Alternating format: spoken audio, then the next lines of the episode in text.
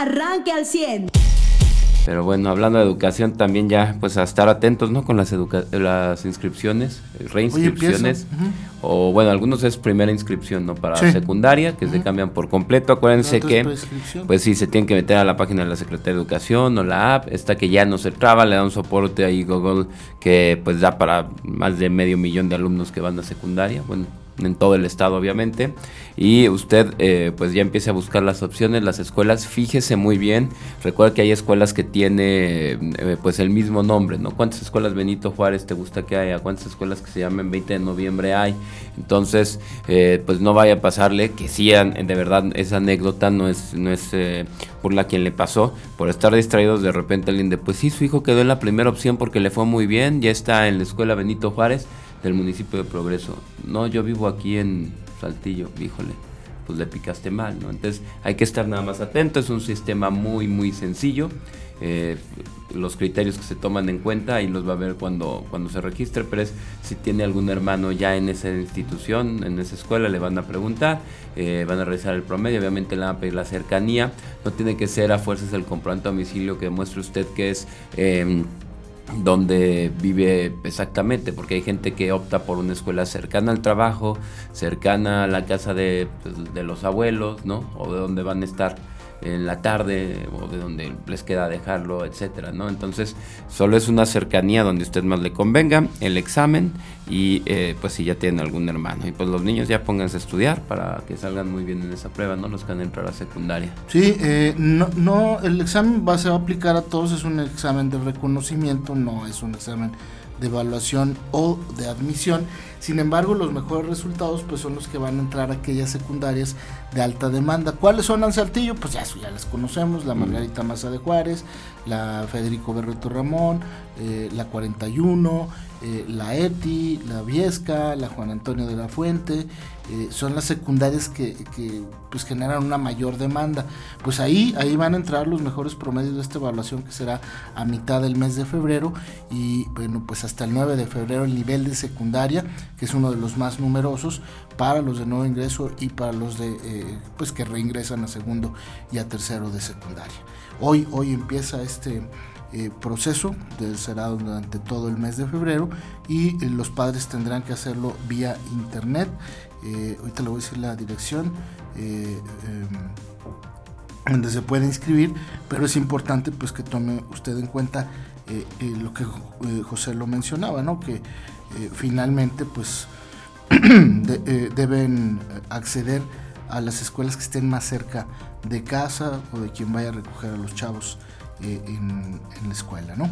Y bueno, pues a nivel eh, nacional, eh, el día de ayer se hizo la bronca, ¿no? Este, en la matutina, el titular del Poder Ejecutivo Federal se fue contra Cuauhtémoc Cárdenas, porque Cuauhtémoc participó en un movimiento que pues está integrado por algunos políticos, por algunos empresarios, por algunos líderes de opinión, y que tiene que ver pues con, un movimiento no tan político como de proselitismo o mandar un candidato, pero sí como un, órgano crítico a la actual administración federal. Se le enojó el titular del Poder Ejecutivo Federal, le reclamó y dijo que si estaba en ese eh, movimiento es porque lo había traicionado, lo consideraba un traicionero.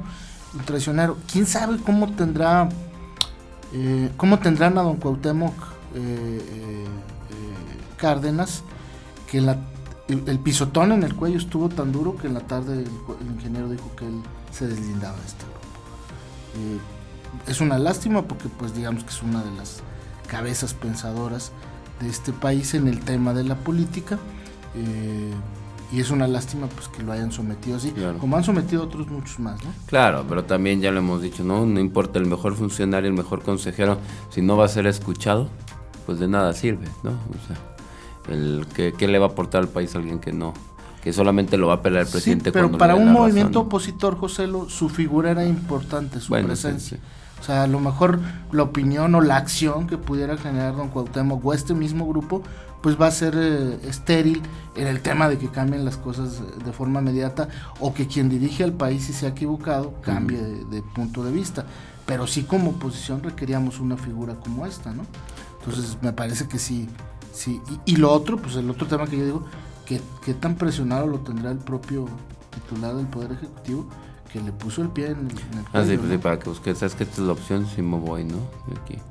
No, y que le dijo, si, si estás en eso, eres traicionero. Y, y, bueno, yo no creo que eso al ingeniero le duela mucho en el corazón, que le digan traicionero. Se lo han dicho muchas veces. Pero me llama la atención qué compromiso tendrá eh, como el ingeniero como para que haya dicho, pues sí, me hago un lado ¿no? de, este, de este sitio. Eh, eso a nivel eh, nacional, aquí a nivel eh, local, eh, pues hoy, hoy, regresa la actividad, ¿verdad? Bueno, muy ligera, este, pero regresa. Bueno, el Congreso Federal ya empieza periodo ¿no? Eh, ordinario, es decir, ya pueden meter iniciativas de cambio de leyes. Y esperamos que todo este periodo arcaico y tradicional de no hacer nada, sino nomás irse a exhortar y a y a tener reunioncitas y así, pues eh, ya terminó. Entonces ya deben de, regresar a los, al, vaya, a las bancadas, tener sus reuniones. Ayer el, PAN iba, el PRI iba a tener una reunión plenaria de senadores, pero llegó Alito y dijeron, no, pues Alito no lo esperamos aquí los senadores, como ves? Oye, sí, y mejor cancelar. Así le dijeron, si tú quisieras, si tú quieres estar aquí en esta reunión y meter mano y opinar a lo que hacemos, pues fíjate, tan sencillo como que no hay, no hay eh, pues, reunión. ¿No? Y no te metes en lo que los eh, senadores queremos hacer. Sí, o sea, muchos senadores se pararon y se fueron, ¿no? Que esto me digan lo que me digan, pues si hay un distanciamiento entre el Senado y la, y la dirigencia y el dirigente nacional del, del, del PRI y los que representa, ¿verdad? Porque, pues bueno. y luego de ahí andan dos que quieren ser candidatos presidenciales, ¿no? Que sería doña Beatriz y, y el propio Osorio Chong, ¿no? Este, quién sabe si estos vayan a aparecer en la lista del PRI, que ayer el PRD pues destapó a Mancera, el ex jefe del gobierno de la Ciudad de México, y a Silvano Aureoles. A mí me parece pues dos cartuchos ya muy quemados para la política nacional. No quiero decir que no sean buenos candidatos, puede ser que sí, pero ya en política pues están... A Mancera le fue como en feria en la Ciudad de México y además ha sido figura de, de golpe o de choque o de ataque de pues las corcholatas, en este caso por el tema del metro, ¿no? Lo quisieron agarrar como chivo expiatorio. Ya vimos hoy que el metro, pues, un día se descompone y el otro también, ¿no? Entonces ya doña Claudita, pues ya no le puede echar la culpa a Mancera, de alguna manera ya la libró. Y Silvano, pues le catearon la casa de gobierno, ¿te acuerdas? Y le encontraron y le exhibieron y lo siguen investigando por todos lados. Eso sí, Silvano ha salido avante y no lo han logrado ni siquiera eh, meterle una orden de aprehensión o algo como si pasó con, cabeza de vaca. Entonces, pues eh, el PRD ayer abrió su carpeta. Eh, el PRI, pues se antoja ahorita difícil que abra una carpeta, ya la había abierto de, presidenciables. Dos de ellos se apuntaron en el Senado, vamos a ver qué es lo que pasa. Claro, en tema también, bueno, de, legisladores, Porfirio Muñoz Ledo también ayer instó de nuevo, pronunciándose fuerte, a todos los, los pues, magistrados, ¿no? Eh, eh, jueces de la Suprema Corte de, la, de Justicia de la Nación a que no avalen el plan B, a no doblegarse. Esto lo está diciendo así tal cual, ¿eh? no ante otras interpretaciones de la ley, no ante interpretaciones o visiones donde esto pueda ser correcto y constitucional. No, está diciendo se doblegan, obviamente ante las presiones del presidente Andrés Manuel López Obrador. ¿No? Y dijo que este plan B electoral se debe de calificar como un intento de golpe de Estado, obviamente desde el poder, ¿no? de crear un sistema en el que el poder no pueda salir y tenga que permanecer en el mismo poder. Dice, no doblegarse ante la reforma, pues eh, eso atentaría contra la democracia, lo cito. Yo confío en la Suprema Corte de Justicia de la Nación porque habrá muchos juicios, pero si la Corte se doblega se vuelve cómplice de López Obrador. Tendría la muy grave acción de cancelar la democracia mexicana. De ese tamaño es su responsabilidad y pues les dijo que destazar, esa es la palabra, esa palabra es de carnicero o de pozolero, es una barbaridad, no hay nada más antidemocrático que se haya hecho en los últimos tiempos, y vaya que ha vivido mucho Porfirio Muñoz Ledo para hablarnos de estos últimos tiempos, porque hemos ido ganando en democracia, pero esto es un salto atrás en donde el gobierno se queda con el manejo de las elecciones es claro, o sea, una cosa es que alguien apoye a Moreno, una cosa es que alguien apoye a la 4T, pero que apoyes a que el gobierno se quede con el manejo de las elecciones es darte un balazo en el pie como mexicano, es querer vivir en un país no democrático. Y en ese sentido también eh, pidió Marcelo Ebrard que y dijo, uno está de acuerdo y dos, lo sugiere como la mejor forma de, de rendirle, vaya, eh, pues uno, eh, honora la democracia y dos, tener ámbitos en donde los cargos públicos no alteren el resultado de la elección, que las corcholatas, pues en cuanto sea el momento, renuncien todos. O sea, que no haya como que soy dirigente de la Ciudad de México, ¿no? Soy la, jefa de gobierno y a la vez ya soy aspirante candidata. Sí, además, digo, soy canciller todas las simulaciones que hacen los políticos aspirantes y gobernantes, pues los van a poner del defensor, eh, superdefensor o defensor eh, non plus ultra de la cuarta transformación y van a tener la oportunidad de, seguirse exhibiendo, ¿no?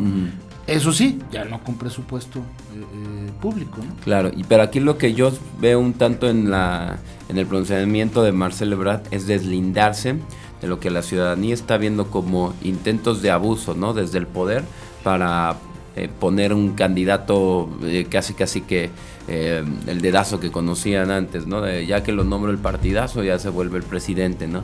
Él está diciendo, no, pues desde antes separarse de los cargos gubernamentales, hacer trabajo meramente de partido, ¿no? Cuando toque. lo voy a citar ahorita y pues que el ciudadano no lo vea como la persona que se aprovechó de un cargo de gobierno. Dice, primero tenemos que tener mucha claridad del tamaño de la encuesta y la calidad de la muestra. Bueno, esto para en cuanto a quién podría ser, ¿no? El mecanismo de encuesta. Eh, sí, obviamente lo primero que quieren es que, que esta sea transparente. En ese sentido, hay que decirlo, ¿eh? Las encuestas han sido no una, sino hasta cuatro que son eh, unas que consideran ciertas cosas, otras que son cualitativas, otras que son cuantitativas, es decir, unas miden cuántas personas lo conocen y otras miden eh, a qué relacionan o de qué manera lo conocen, ¿no? Eh, ya veíamos, había candidatos que lo conocían como malos, había candidatos que los conocían como buenos, candidatos que los conocían pero creían que no podían ganar, pues eso tienen que medir las encuestas y a la par tener estas encuestas de espejo que te dicen, vaya, que con una coincidencia entre ellas te dicen que el mecanismo y el tamaño de muestra pues fue sí fue objetivo, ¿no? Pues, sí, en ese sentido Morena ha, hecho, ha llevado bien las encuestas, eso sí. ¿Por qué? Porque como es lo único que no quiere el presidente de responsabilidad, ahí sí se hace bien la chamba. Ahora, a mí me llama mucho la atención que tanto Marcelo como Monreal, que me parece que son, no son los candidatos consentidos de quien va a tomar la decisión de ese candidato presidencial dentro de Morena, pues han insistido en estos dos temas porque observan esa tendencia, ¿no? Eh, eh, sea Claudia o sea al secretario de gobernación. Eh, y por eso han insistido tanto en el tema de la encuesta y creo que lo van a seguir haciendo, porque de otra manera pues ellos ya intuyen o, prevén un escenario en el que la encuesta pues este, no les va a favorecer por que se va a diseñar para beneficiar a uno o a dos candidatos nada más. Claro, ¿no? Porque ellos van teniendo encuestas y dicen, a ver, oye, estas encuestas bien tomadas nos dicen que Claudia tiene pues conocimiento negativo en la Ciudad de México, que podría incluso Morena perder la Ciudad de México, es decir, no, no quedarla, pues obviamente no es suficiente para que sea este candidata. Sí, yo ayer platicaba con un buen amigo y familiar de allá de la Ciudad de México y me, una persona que usa el transporte público lo decidió porque decidió ya no pagar más combustibles y impuestos. No, y porque cuando era un transporte seguro era la mejor opción. ¿no? Sí, no, pero hay como seis opciones de transporte eh, público en la Ciudad de México. Pero me decía, hoy, la verdad, los que vivimos acá, cada vez que bajamos a los túneles del metro, subimos a un vagón del metro, lo hacemos con miedo que se vaya a descomponer, que se vaya a descarrilar, que vaya a chocar, que se vaya a descontrolar. Dice, el metro no está bien, Charlie. El metro se descompone todos los días. Y aunque esta señora quiera tapar el sol con un dedo, me dice, y, me insistió, dice, yo voté por ella. Dice, oye, el metro, que es, es digamos, el, el hilo conductor de la vida productiva de, de, esa entidad, eh, me dice, está en muy malas condiciones y no le están metiendo dinero, no le meten dinero. Me decía que de nueve estaciones, siete los elevadores, estos, las escaleras, que bajas por un subterráneo y subes a través de una escalera eléctrica, no funcionan. Dice, no jala. La gente baja a pie. Dice, yo no tengo problema, pero hay gente que baja con muletas, gente que va en silla de ruedas. Es decir, no está bien el transporte del metro. O sea, tienes 12 líneas y antes hemos tenido fallas, creo que nueve diferentes, ¿no? O sea, y, y, esto habla, pues, digo, este es un tema de los muchos que, le pueden criticar a, a la señora Sheinbaum ahí en la Ciudad de México. Eh, vamos a ver qué es lo que pasa con esta encuesta. Ayer, nada más en el tema del metro, bueno, estuvo sonando, hay un grupo de, pues que son lesionados del último accidente de la línea 3 y ellos estaban pidiendo, obviamente es algo muy político, pero entiendes que son presiones para que algo se resuelva en el metro. Están pidiéndole a Ken Salazar, por la vía democrática e institucional que corresponde, que, que dé una alerta de viaje a residentes norteamericanos en la Ciudad de México y a quien viaje a la Ciudad de México que no use el metro, porque no tienen cómo garantizar. Y eso, eh, sí, o sea, ese enfoque es real. O sea, si no hay investigaciones claras, si te están diciendo, ¿no? Recordemos que los peritajes como el del accidente de la línea 3 hace años, decía que había sido el conductor quitaron el conductor y siguió habiendo eh, eh, accidentes, pues te habla que los peritajes están hechos con una intención, ¿no? Que es taparle el ojo al macho, como diríamos, es decir, ocultarlos la problemática que tiene, que tiene el metro. Entonces te digo, ya están pidiéndole aquí en Salazar una alerta de viaje para que no se use el metro. Puede ser, ¿eh? no, estaría descabellado.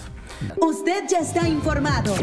Pero puede seguir recibiendo los acontecimientos más importantes en nuestras redes sociales. Nuestras páginas de Facebook son Carlos Caldito Aguilar, José Lo de Velasco y Mariano de Velasco. Al 100.